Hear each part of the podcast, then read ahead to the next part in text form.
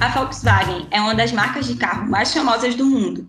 Fundada na década de 30, a montadora alemã atua no Brasil desde a década de 50 e possui um extenso portfólio de veículos, a maioria destes figurando entre as marcas mais vendidas do Brasil, além de ser dona de dois dos maiores ícones da indústria automobilística nacional, o Fusca e a Kombi. O entrevistado de hoje do Legal Talks é Henrique Mendes Araújo, que atualmente é diretor jurídico da Volkswagen Brasil, do Instituto Volkswagen e da Volkswagen Previdência Privada. Além disso, é coordenador da Comissão de Assuntos Jurídicos ANFAVA. Henrique é advogado, graduado pela Faculdade de Direito de São Bernardo do Campo, possui pós-graduação em Direito Constitucional pela PUC e extensão profissional na FGV, na Fundação Instituto de Administração da USP e Fundação Dom Cabral. Henrique, antes de a gente começar, queria agradecer a sua participação. A gente está gravando aqui remotamente. Pela primeira vez, nós estamos gravando remotamente com vídeo. Então, vai ser bem legal aí a gente disponibilizar esse material. Começando nossa, nosso, nosso programa, você começou a trabalhar na Volkswagen do Brasil em 2008, mas antes disso, você já havia trabalhado em empresas do grupo. Queria que você contasse um pouco para a gente como é que foi essa sua trajetória e quais são as principais lições que você tirou. Legal, eu agradeço a oportunidade de estar aqui falando um pouquinho para vocês. É, eu preciso dizer, Lucas, eu comecei, na verdade, em 2003 na Volkswagen como estagiário. É, no dia 30 de junho de 2003, até então, aquele tinha sido o pior mês de operação da Volkswagen no Brasil em termos de volumes de veículos, né? A Volkswagen vinha na década de 90 é, com uma liderança de mercado que superava muitas vezes 40% do mercado brasileiro, é, chegou a ter mais de 60%, historicamente falando, e aquele foi um mês muito difícil, e o meu primeiro dia foi o fechamento desse mês, ou a, a, quase fechamento do mês. É, foi um pouco chocante, né? Eu, tinha, eu trabalhava antes no escritório de advocacia, ainda também como estagiário, é, coincidentemente um escritório que é do Nordeste também, que tinha uma filial aqui em São Paulo, e eu pensei, será que eu tô apostando no cavalo certo, né? Será que é isso mesmo que eu deveria ter feito?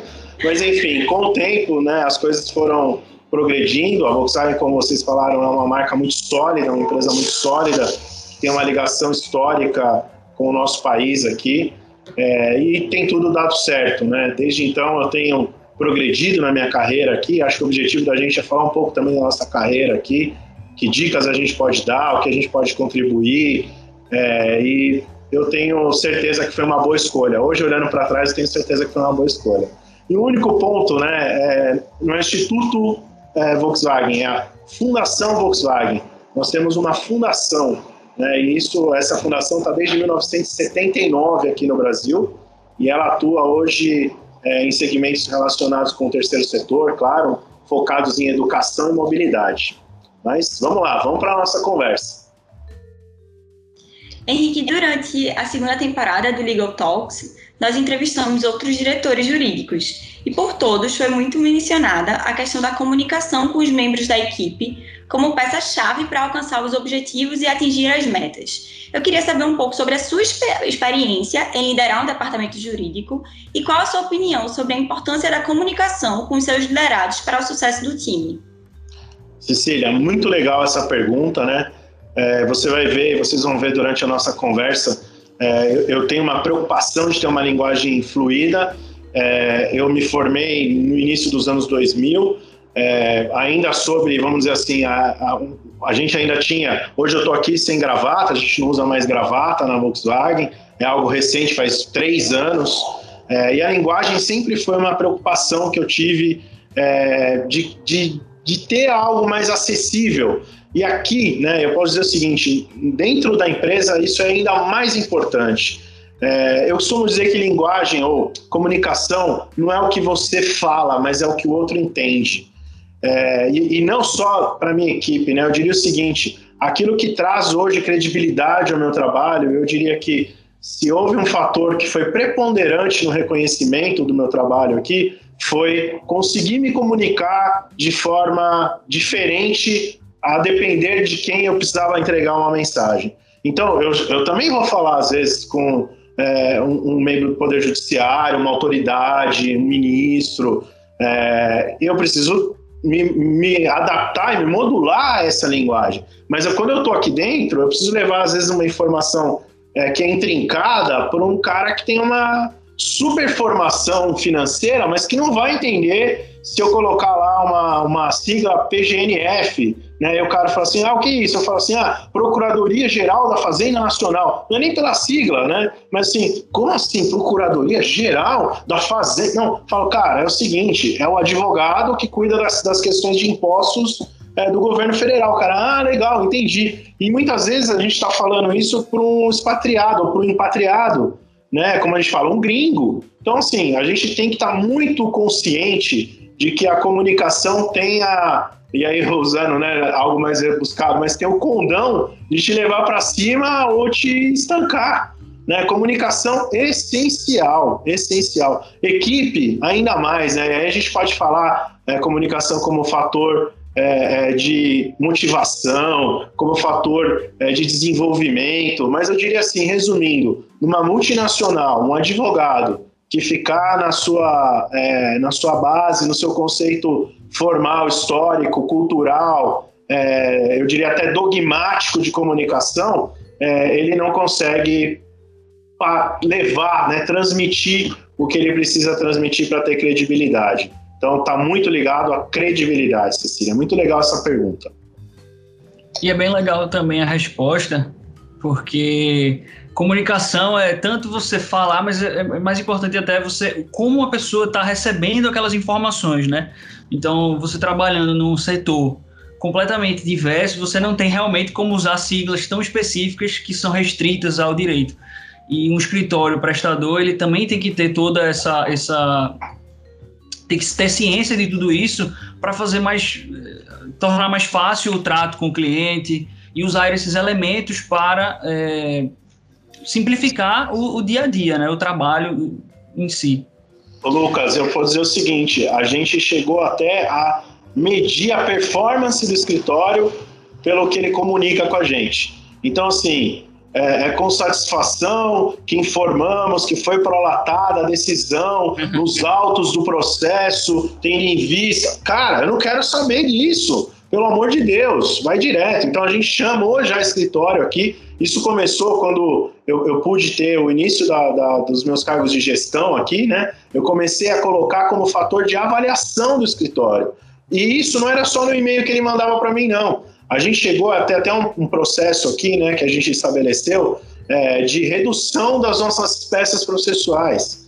Por quê? Não adianta você chegar e colocar 10 páginas de doutrina numa contestação de juizado especial. Cara, não vai, o juiz não vai olhar. Então, assim, não adianta. Então, vamos no, no vamos no core, vamos no, vamos no que é necessário. Claro, existem formalidades que, tem, que são essenciais e nós não precisamos ignorá-las, mas nós temos que ser mais precisos. Eu vou dizer uma coisa, né? Você falou um pouco da minha história, mas eu fui também professor de teoria geral do direito e de filosofia jurídica, professor assistente. É, e, e, na época a gente, eu fui assistente de uma professora que foi assistente do José Eduardo Martins Cardoso, ex-ministro da Justiça, é, ex-deputado federal. É, e, e, num dia que ele foi fazer uma palestra para gente, eu estava lá, estava eu, ele, essa minha professora, que é assistente dele, e ele falou de comunicação. Ele falou o seguinte: olha, tive um julgamento no, no TJ em São Paulo, eu nunca esqueci aquilo. Eu saí daquilo ainda na faculdade, eu estava no segundo ano. Eu já era assistente, depois eu me formei, fiquei mais, cinco, mais quase cinco anos como assistente. Ele falou o seguinte: ó, fui num julgamento no tribunal, fiz a sustentação oral e saí. As pessoas que estavam do meu lado, eu perdi o julgamento, Henrique. E as pessoas que eu estava representando olharam para mim, e aí, ganhamos ou perdemos? Né? Toda aquela linguagem, tudo aquilo, a gente estava falando de como o cerimonial ele é voltado a dar credibilidade. Eu diria o seguinte, né? A gente, para resumir essa história, a gente vive tempos é, de jingles e não de sinfonias. Eu vou ter o meu tempo, o meu momento para minha sinfonia, mas eu tenho que estar preparado para uma comunicação mais rápida, mais direta e mais clara. Verdade, sem dúvida alguma.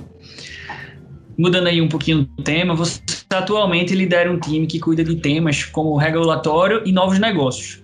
Eu imagino que isso aí deve ser um desafio novo a cada dia num mercado que vem mudando bastante, colocar no mundo jurídico ideias comerciais. Como é que é o seu dia a dia? Conta, conta um pouco como é que funciona, como é que acontece na prática. Lucas, realmente é, é um desafio porque tem a, a tecnologia está avançando e muitas vezes né, a gente não tem é, um respaldo imediato regulatório. Então a gente tem hoje buscado muita referência internacional. É, exatamente essa pergunta, nesse conceito, a gente acabou de fazer uma apresentação para a nossa área de desenvolvimento do produto, né, na nossa engenharia do produto, que a gente fala aqui, é, justamente dando exemplos de como agir nessa situação. E o quanto é importante a gente, é, essa equipe principalmente que lida com esse assunto, tá é, próxima ao negócio, tá entendendo o que aquele negócio está falando, é, o que está fazendo, o que está trazendo. Então, é, para dar um exemplo prático, concreto, né? A gente está para lançar e lançou agora é, um, um, feature que é o primeiro, né, um, é um primeiro grande passo no que a gente chama da digitalização do veículo, que é uma central multimídia, que é o, o VoxPlay. Essa central multimídia ela traz é, é, serviços on-board, que são ali, você vai ter aplicativos dentro do, dessa central multimídia, então você vai conseguir, por exemplo, usar um Estapar, que é um aplicativo que você vai selecionar uma vaga ou pesquisar onde tem uma vaga próxima de onde você está. Você vai conseguir, por exemplo, pedir comida no iFood. É, é, você vai conseguir ter acesso é, às tecnologias que você usa aqui em São Paulo, a gente chama sem parar, né, que você passa por pedágio. Então, como é que você traz tudo isso para um ambiente regulatório que praticamente não existe? Né? O que, quais são os cuidados que você tem que ter quando você tem uma tecnologia como essa para você implementar? Então, a gente parte de bases conhecidas, como, por exemplo, a necessidade de preservação da atenção máxima do condutor ao trânsito. Né? Então, tem algumas premissas que a gente foi buscar, por exemplo, em legislações americanas em relação a isso. Qual é o tempo que a pessoa é, é hoje tem é, presumido que ela pode, é, para manusear um equipamento do carro sem perder atenção.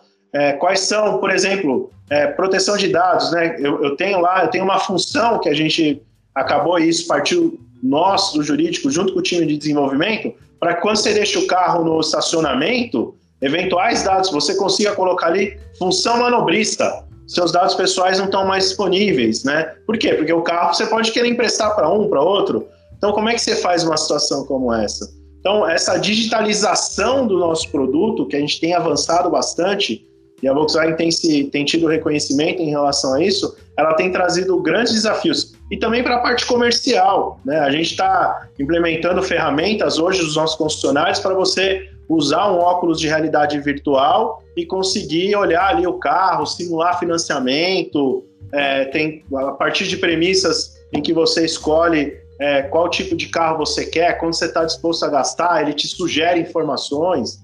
Então, esse, esse tipo de implementação é, ligada principalmente a movimentos de digitalização são os que hoje a gente tem como maior desafio. Isso é interessante porque faz parte do, do negócio, não só na experiência do usuário quando tem um produto, mas também antes do produto, né? Bem legal esse. E a gente tem hoje, a gente tem uma área aqui de, que cuida da usabilidade. Né? Então, as pessoas desenham as coisas pensando em como elas vão ser usadas. E o jurídico tem que fazer isso também, né? E, e esse rádio, por exemplo, eu fui lá mexer nesse rádio quando a gente estava em fase de desenvolvimento. Eu mandei os advogados que lidaram com isso ir lá e, e fazerem isso. A gente dirige carro que às vezes para entender, para você ter uma reclamação de um ruído tal, fala, cara, prepara o carro para a gente ver o que, que é isso, né? É, isso é, é, isso é essencial, né? Eu já fiz isso com promotor, é, para mostrar, às vezes, investigação, o cara, não, tem problema de ruído, um monte de cara fala, cara, vem aqui, vem ver o que é isso. Né? Então, assim, essa, você tem que entender do negócio é, para poder lidar com essas questões que eu diria de desenvolvimento, questões regulatórias. Pegando um gancho no tema anterior, um dos grandes debates atuais entre a intersecção do direito e da tecnologia é a questão dos carros autônomos. Como você acha que deve ser a atuação do departamento jurídico no tratamento dessa questão? E em cenários de tamanha incerteza, conta um pouco como pode ser um verdadeiro viabilizador de negócios, sem deixar de lado a análise de todos os riscos jurídicos que envolvem uma operação inovadora. Cecília, legal, boa pergunta. É, a gente tem hoje, na, vamos dizer assim, não, é, não dá para chamar de teoria clássica, mas o que a gente tem hoje de referência são literaturas europeias, principalmente americanas, que hoje é, classificam os níveis de, de, de, autonomia ou de veículos autônomos em cinco níveis. Né? Nosso mercado hoje, mercado aqui da nossa região, que a gente chama de região é, da América Latina menos México, é, nós já temos equipamentos que a gente pode classificar com nível 2 de autonomia, em que há uma atuação a pedido do motorista para que é, diminua riscos. Então, por exemplo, é, freagem autônoma dentro de cidades, é, isso a gente já tem, já está funcionando, já está nos nossos carros aqui no Brasil. Mas esses caminhos até o carro autônomo, completamente autônomo, eles estão é, sendo traçados, né? Do ponto de vista tecnológico, é uma realidade que virá, né? Virá. Eu, eu, eu tive como primeiro desafio, e aí quando a gente fala assim como advogado, né? Eu já coloquei, a gente tem alguns estagiários aqui, alguns vêm aí, que você acha que eu vou fazer de monografia? Eu falei, cara, você já conhece esse autor aqui? A primeira coisa que eu chamo ele, eu, eu peço para ele ler um livro do Michael Sandel, que é um professor da, da Harvard, tem uma aula muito famosa, né? É, que fala sobre justiça, quanto vale a vida. É, e aí eu provoco neles é, uma, uma, uma, uma questionamento sobre o valor da vida e sobre o dilema ético, que depois vai ser uma questão essencial, crucial, quando a gente vai falar de carro autônomo. Né? Para falar, isso eu já estou falando de um conceito mais filosófico. Eu vou, daqui a pouco eu vou falar coisas um pouquinho mais práticas, mas, por exemplo, numa decisão entre é, machucar o próprio condutor ou ter, ter é, é, um acidente mais grave em que não vou ferir o condutor, o que, que eu vou escolher? Né? Alguém que cometeu um erro do meu lado numa faixa, numa faixa de rolagem está passando um motoqueiro irregular. É, mas alguém entrou na minha frente. E aí, eu entro contra o irregular ou eu freio? O que, que eu faço? Né? Existem dilemas éticos a serem respondidos. É, a gente, mas a, a, fora esses dilemas éticos, eu queria dizer o seguinte: a gente tem uma estatística da FIA, da Federação Internacional de, de Automobilismo, que mais de 95% dos acidentes com vítimas fatais ou não, são provocados por erros humanos. É, a, o desenvolvimento da tecnologia, os veículos autônomos, eles vão diminuir drasticamente essa quantidade de vítimas. Tem uma outra população de milhões de pessoas hoje que não consegue se locomover de forma é, autônoma, que são pessoas que têm é, é alguma restrição de movimento ou que têm deficiência visual completa. Essas pessoas passam a poder se é, movimentar. Você passa a deixar de ter impactos nas grandes cidades, porque seu veículo não precisa estar mais à sua disposição em poucos metros. Isso vai trazer transformações é, em questões urbanas, em questões arquitetônicas. Eu diria o seguinte: o que vem aí vem para muito mais do que nós, advogados, que estamos aqui dentro das empresas. É, virar, né, e, e a gente tem certeza disso, uma série de alterações na nossa sociedade por conta dessa mudança tecnológica.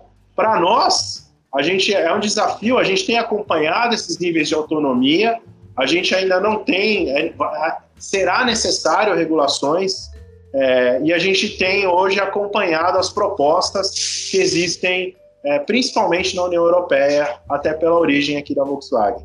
Mas é uma realidade que a gente vê como uma coisa boa, uma coisa que vai trazer é, é, grandes, é, grandes resultados positivos para toda a humanidade. Não sei se vocês ouviram o barulho, mas eu estou aqui na fábrica, né? Estou do lado de um lugar onde tem uma movimentação de caminhões aqui, mas enfim. Tomara que tenha dado para ouvir bem.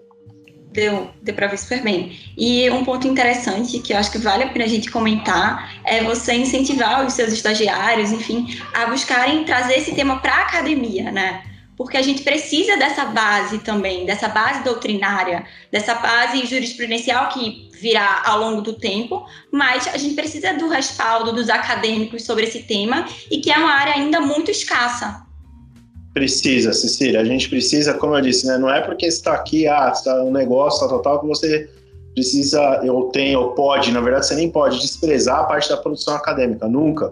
Vocês viram que eu tenho uma história de vivência acadêmica e nem por isso, né? Estamos no meio. Tamo, a gente tem que ter os pés nos dois, nos dois locais. É, precisamos sim, precisamos incentivar isso. Como eu disse, não é algo que vai influenciar só a indústria automobilística. É, pelo contrário, o impacto ele vai ser muito forte em toda a nossa sociedade. E por você trabalhar numa multinacional, com frequência você participa de eventos e, com departamentos jurídicos do mundo inteiro. Você mesmo citou aí em alguns momentos, vocês têm que fazer a, a adaptação, têm que estudar a, as outras legislações em geral. Como é que é essa experiência? Quais são as principais diferenças que você consegue apontar nas realidades jurídicas de outros países em comparação com o Brasil? Olha, Lucas, existem alguns campos que a gente está muito avançado, eu diria, em, em sentido de desenvolvimento de, de, legislações, em outros nem tanto. É, realmente, essa experiência de intercâmbio de informações ela é muito rica para nós. É, a gente, vou dar um exemplo, né? Legislação de recall. Legislação de recall, hoje a gente está, o Brasil está à frente, eu diria, e se, se, ao lado, e algumas vezes à frente de muitos países, com uma, uma regulamentação é, muito voltada à proteção da vida, com vários sistemas para vários sistemas, processos. Nossas autoridades hoje têm acesso a informações praticamente online. Um recall que sai na Austrália, eles recebem aqui informação. Isso tudo é, também com a tecnologia, isso tem avançado bastante, tem colaborado bastante. E a gente discute isso, por exemplo, em grupos com empresas no mundo inteiro, empresas é, asiáticas, americanas, africanas, empresas do nosso grupo. É, e, e, é, é, muito rico, às vezes, a gente poder levar alguns argumentos para nossas autoridades aqui. Às vezes, às vezes é, e, e, esse cuidado também tem que ser permanente, né? Às vezes, você trazer um, uma, uma regra de um outro país, não, não necessariamente ela vai trazer, produzir um efeito positivo aqui. São, uh, existem características culturais e características, é, eu diria até de estrutura do Estado mesmo, que você não vai ter a mesma eficiência que tem em outros lugares. Né? E, e, você não vai conseguir implementar. Vou dar um exemplo simples. Na Alemanha, por exemplo, se você não faz um recall, é, você, um policial vai até a sua casa e tira a placa do seu carro. Né? A placa lá, ela é da pessoa, ela é do Lucas, ela é da Cecília. E aí o, o carro não pode andar sem placa. Como é que você faz uma situação como essa, né? Aqui no Brasil, eventualmente, a gente não vai ter nem respaldo para. Por exemplo, né, o Brasil, a gente tem uma dificuldade no Brasil de, de, é, de ter os endereços das pessoas de forma atualizada. Né? Você chega num país como esse, você chega na cidade, você está lá há uma semana, vem alguém lá da prefeitura e fala: escuta, você vai morar aqui? Cadê o seu processo pedindo autorização para morar aqui? Cadê o seu cadastro? Onde é que você está morando? Né? Então, essa história é algo que você consegue fazer com eficiência lá, seria algo aqui no Brasil muito difícil de ser implementado.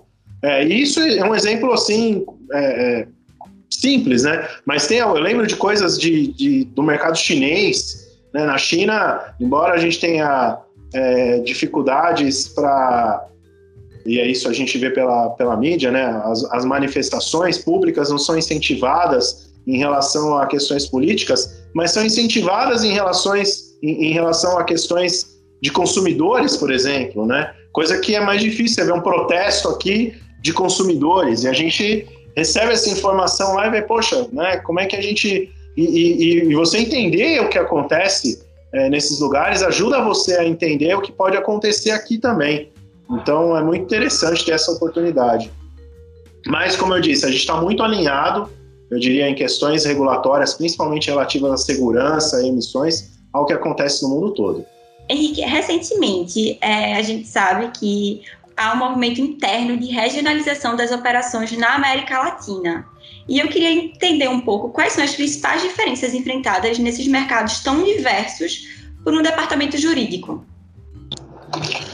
Olha, a gente tem recebido mais é, responsabilidades, é, na verdade, ainda que não formalizadas, e é uma questão que a gente é, ainda está em discussão interna dentro da Volkswagen, mas na prática, hoje, a gente tem trabalhado em muitas questões relativas a esses mercados, é, da América Latina, principalmente, tirando México e Argentina. A Volkswagen tem uma operação completa, né, que a gente chama, na Argentina e aqui no Brasil. É, e é, o, principalmente, Cecília, relacionado a questões comerciais. Né? Então, a gente tem importadores nesses, nesses países e, de uns tempos para cá, a gente passou a ter responsabilidade pelas, pelas operações comerciais completas nesses países. isso faz com que a gente tenha que desenvolver, a gente tem desenvolvido know-how específico aqui no nosso departamento para lidar com essas questões. Mas não só comerciais, às vezes a gente tem aqui, ah, Bolívia mudou a legislação de emissões, só que ela está dizendo aqui, o governo diz que vai ter um período de entre X e Y que eu posso mandar o carro para lá. Vai contar o período do desembaraço, vai contar do embarque no Brasil. Então a gente tem tido algumas, algumas questões é, relativas a, a, não só a aduana, mas também a, a questões regulatórias desses países. E isso é um desafio para nós. É né? um desafio é, não só pelo aspecto linguístico, a gente tem espanhol como primeira língua. O Brasil é um grande país, um continente onde todo mundo fala espanhol né? menos o Brasil, nós, nós mantivemos nosso território é, de, praticamente desde o do Império, até expandimos, mas um território único é, e com uma língua única, que foi um dos grandes legados do Brasil Império, diferente do que aconteceu nos outros países, principalmente dessa parte da América do Sul. Então a gente tem tido aí é, alguns desafios, né, e, e sempre em parceria, com muita colaboração com os nossos colegas da Argentina, principalmente. Um dos motivos que nós estamos gravando esse programa remotamente é a pandemia do coronavírus, que mudou drasticamente, pelo menos durante esse período, boa parte do nosso convívio. E durante esse tempo, a Volkswagen lançou um carro pelo YouTube, uma novidade, uma coisa que uma inovação. E esse carro fantástico volta a ter a cara do Brasil. Ele foi desenhado e montado em terras brasileiras. Como é que foi essa rotina do departamento, especificamente, do departamento jurídico durante a pandemia e quais são as lições que ficam desse, desse período que nós vivemos?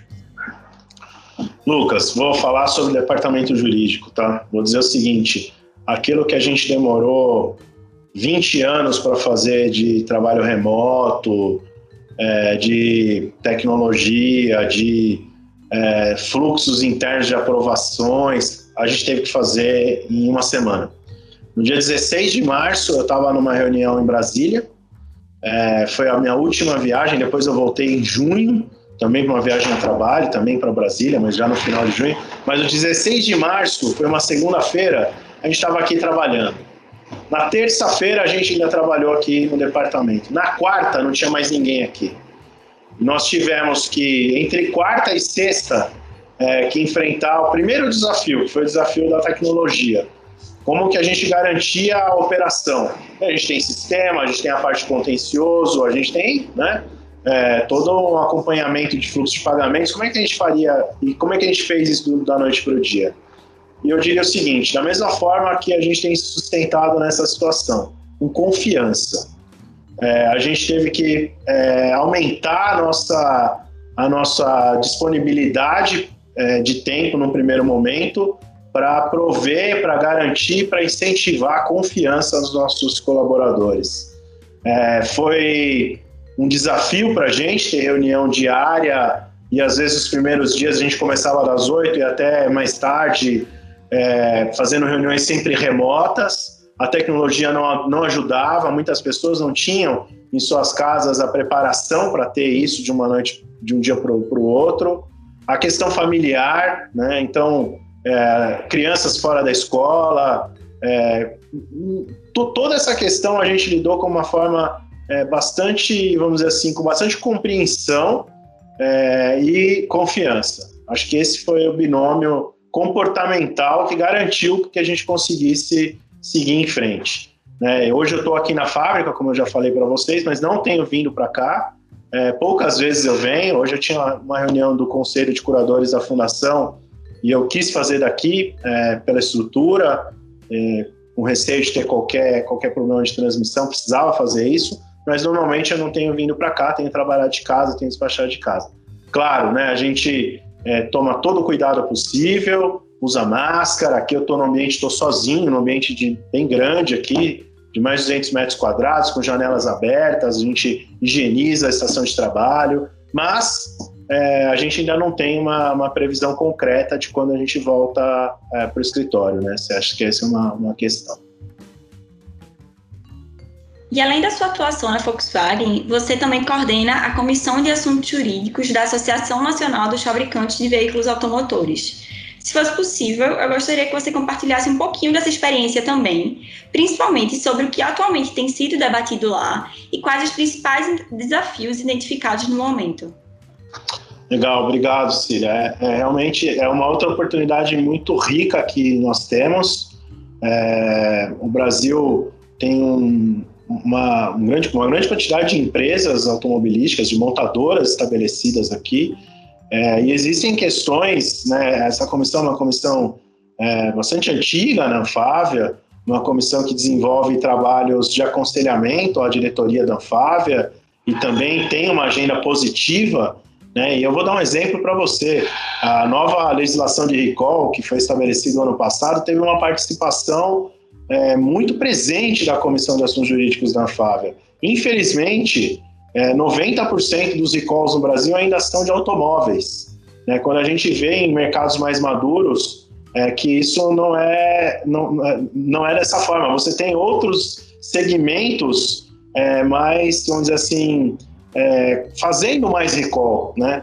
E, e, o Brasil ainda não, não traz isso, é, não reflete isso, né? Então, nós acabamos por essa posição, que a gente entende que tem melhorado também, o aculturamento da obrigação de recall para outros segmentos tem, tem se ampliado, mas a gente teve uma participação bastante protagonista, oferecendo é, situações é, bastante relevantes até para assegurar a efetividade da lei.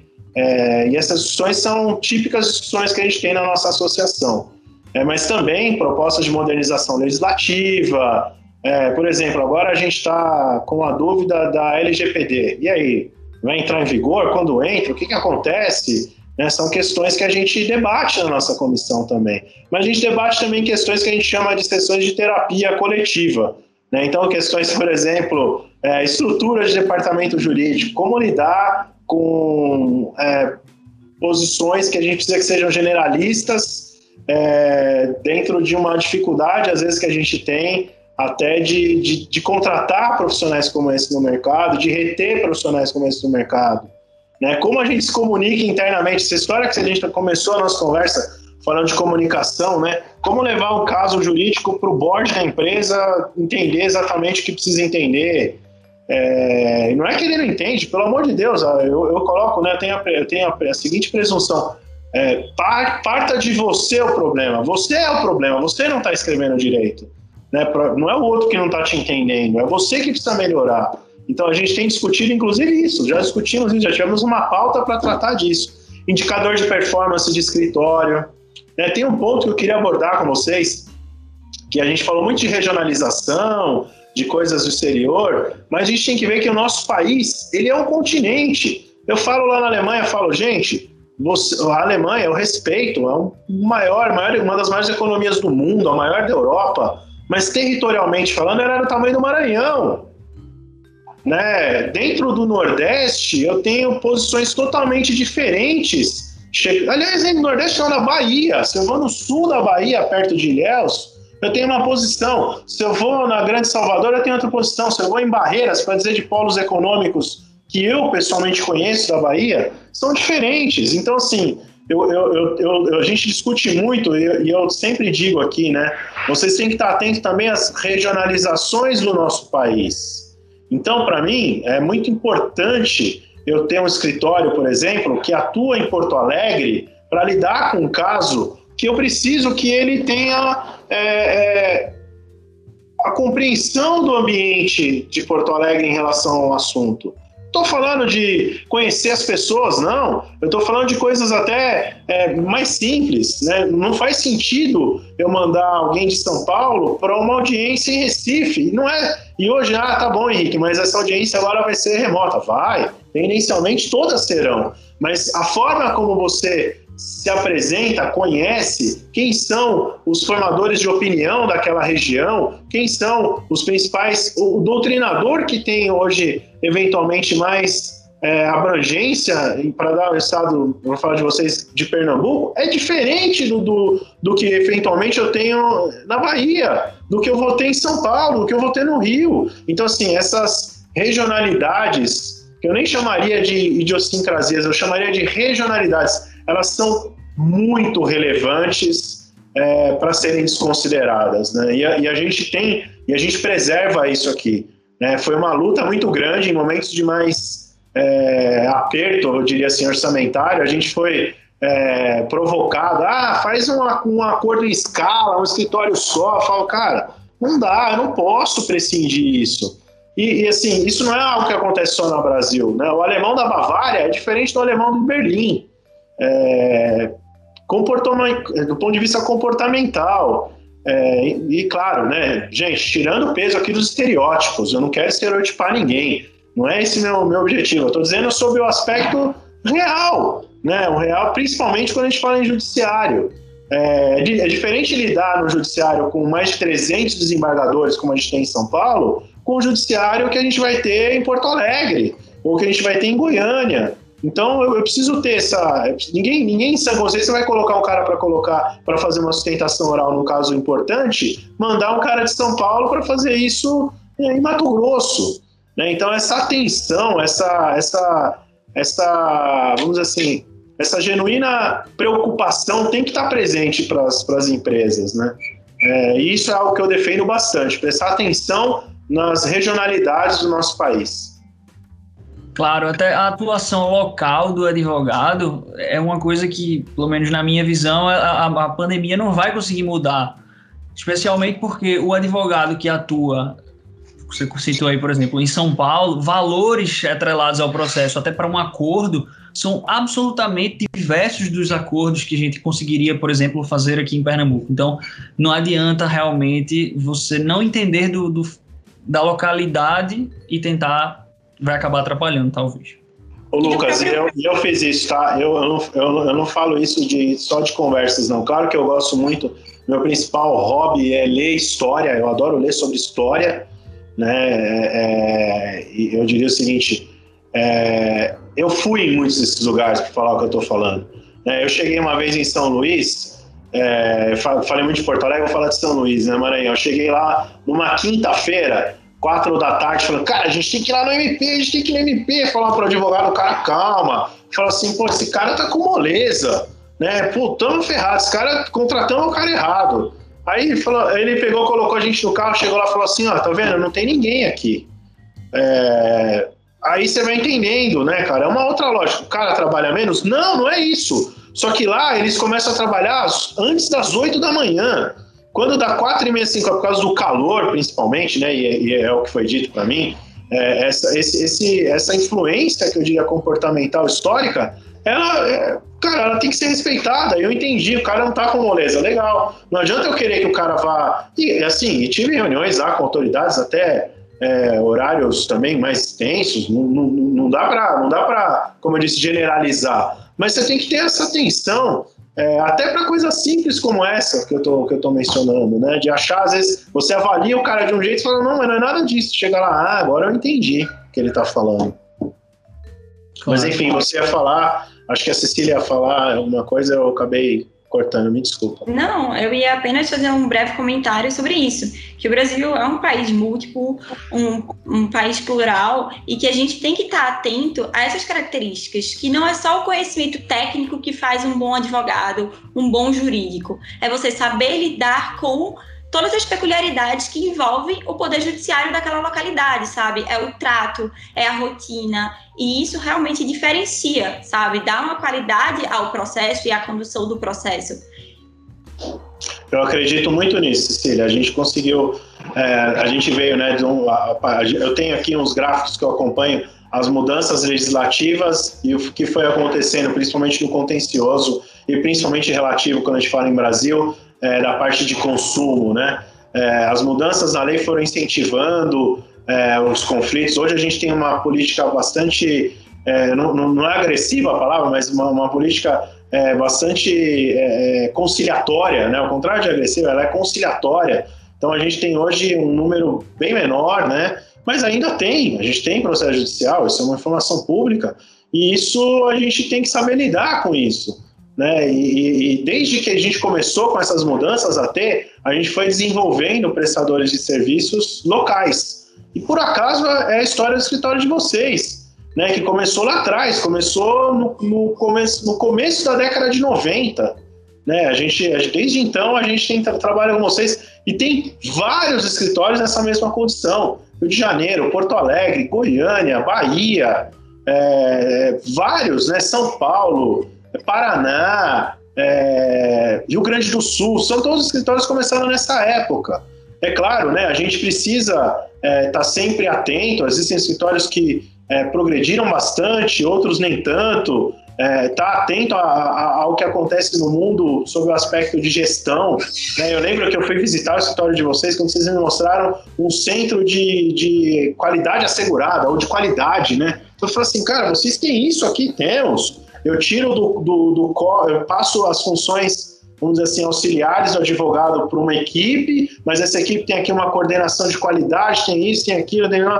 Falei assim, bom, que legal. São coisas que a gente via de conceito que nós usamos aqui é, é, em, em, políticas, vamos falar assim, relacionadas com produção industrial, que foram aos poucos passando para setores de serviço e que têm sido incorporadas em grandes escritórios. E eu diria que são esses os escritórios hoje que despontam é, nos, nos, melhores, nas melhores avaliações de atendimento que a gente tem aqui.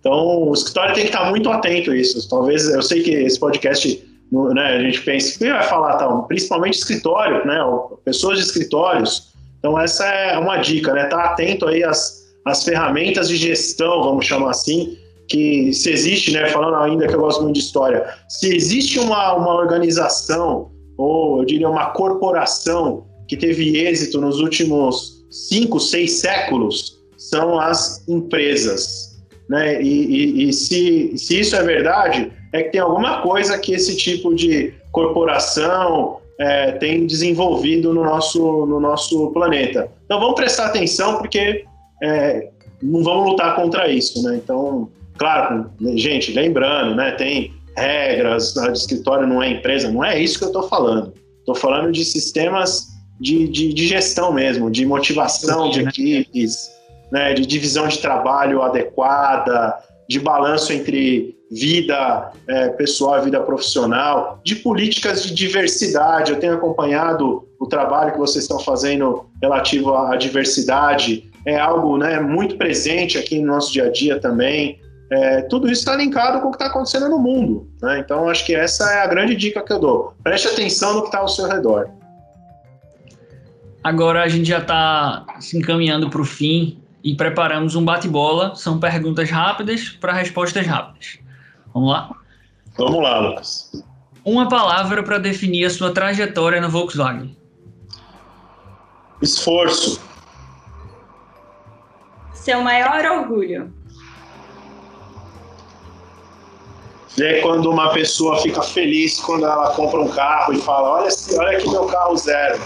E pensar que a gente de uma forma indireta, muito pequena, faz parte disso. Um sonho. Eu diria que conseguir conciliar uma atividade acadêmica. Um livro que marcou a sua vida. Memórias Póstumas de Brás Cubas. Uma série ou filme? Poderoso Chefão, para ser mais clássico agora. As relações entre pais e filhos e as histórias de gerações e como elas podem influenciar as coisas. Um carro. Golf GTI. Boa. E para finalizar, a gente gostaria de saber qual mensagem você gostaria de deixar para os nossos ouvintes. Acho que ter uma abordagem positiva para as coisas, é, pensando que a forma como a gente reage às coisas tem o poder de influenciar para melhor ou para pior. Então, mesmo durante as coisas difíceis, e às vezes a gente dificilmente alguém vem aqui no jurídico e fala, cara, vendemos mais, fizemos isso, obrigado. As pessoas vêm aqui com um problema, né? E a forma como a gente reage é, um problema, às vezes vem também com potencial é, é, negócio novo, tal, legal, mas a forma como a gente reage quando a gente tem um problema, principalmente ela tem, ela pode aumentar ou diminuir o problema, né? E isso sempre pautado pela genuína atenção ao componente humano. Então você coisas básicas, né? Você nunca Você tem sempre uma, uma efetiva preocupação com a forma como você fala, como você reage, como você dá uma explicação. É, quando alguém te traz um problema, como é que você, né? Aquela história, não mate o um mensageiro. Mas enfim, acho que em, em resumo seria é, prestar atenção em como você reage a um problema, porque isso tem, tem o poder de torná-lo maior ou menor. Essa é uma dica que eu gostaria de deixar para vocês. E essa mensagem. Ah, tá, desculpa. E essa mensagem me lembrou muito uma frase que eu ouço desde criança do meu avô, que é: o bicho é do tamanho que você faz. Então, se você pega um grande problema e transforma ele em algo muito maior, ele será muito maior, sabe? Então, é a aí. forma. É isso aí. Para finalizar com a parte filosófica, né? É, eu sempre falo, às vezes eu falo aqui, o cara, ah, tal, tal, tal. Eu falo assim: olha, dê aos seus problemas, dê a esse problema é, uma perspectiva de tempo um pouco maior. Né? Tem um filósofo que eu, eu li uma vez no livro do Baruch Spinoza, ele falava assim: dê aos seus problemas a perspectiva da eternidade. Acho que a gente não precisa exagerar, mas assim, dê o seu problema, falando, nossa, o que eu vou fazer tal, eu faço isso. Pensa em uma, uma perspectiva de um ano, de dois anos, para você ver que né, as coisas vão continuar aí, você vai, né, reaja, reaja pensando nisso também. Acho que esse é um ponto legal, Cecília.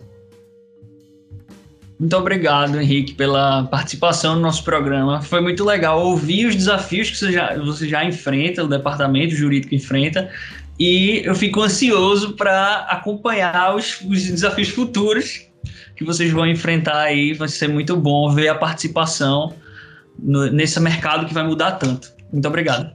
Não, legal. Eu que agradeço vocês. É bacana. Agradeço ao Lucas, seu xará também ao Bruno, né, uma pessoa que eu gosto muito de conversar, o Bruno Cavalcante. A gente se encontra pouco, agora com a pandemia também, mas menos ainda, né?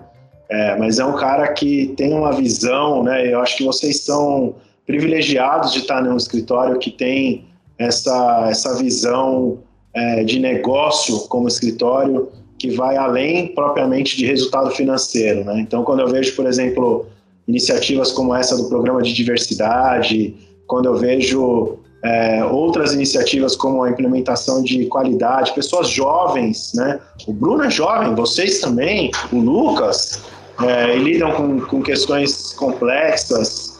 Então, assim, eu vejo como. Eu tenho orgulho de ver que existem é, escritórios como o de vocês no, no estado de Pernambuco, né? E precisamos ter mais isso, desenvolver mais isso no nosso país. É, sou um entusiasta do Brasil, adoro no meu país, sei das dificuldades que nós temos é, e, e, luto por ter condições melhores naquilo que eu posso sempre é, para desenvolver mais o nosso país. Então, vejo isso, uma sementinha disso também no escritório de vocês. Parabéns. Que legal, muito obrigado. Mais uma vez, muito obrigada pela sua participação. Tchau, um abração. Em breve, quem sabe, estarei aí para a gente comer um bolo de rolo. Ah, Sinta-se convidado desde já. Tá bom.